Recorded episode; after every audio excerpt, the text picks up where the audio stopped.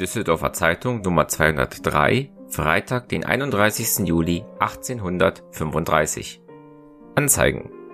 Versteigerung einer Braunkohlengrube und Dachziegelei in der Nähe von Köln.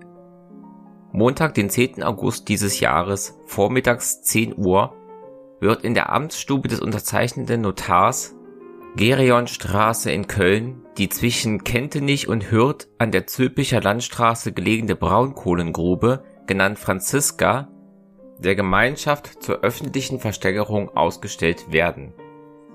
Die Grube ist in vollem Betrieb, hat auf der Oberfläche einen Umfang von 133.809 Quadratlachtern, 58 Hektaren, 58 Ahren das Braunkohlenlager ist in der ganzen Feldausdehnung verbreitet.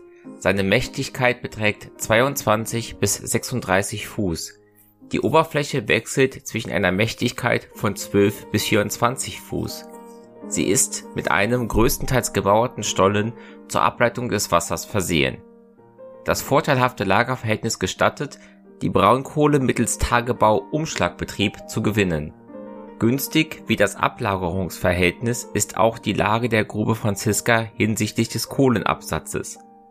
Unmittelbar an der Zülpicher Landstraße gelegen bietet diese nicht nur den Absatz bis Köln dar, sondern es sind auch in der näheren Umgebung der Grube die Dörfer Knappsack, Hürth, Kentenich, Hermülheim, Fischenich, Mechenich, Rohndorf und andere welche ihre Nähe und folglich ihr Vorteil auf die Grube Franziska für ihren Kohlenbedarf anweiset.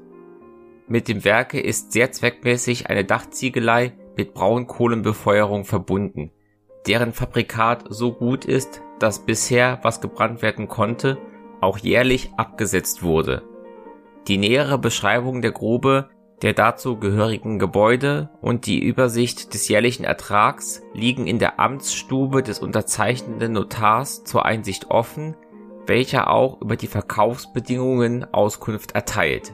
Köln, den 6. Juni 1835, Bürgers 놓다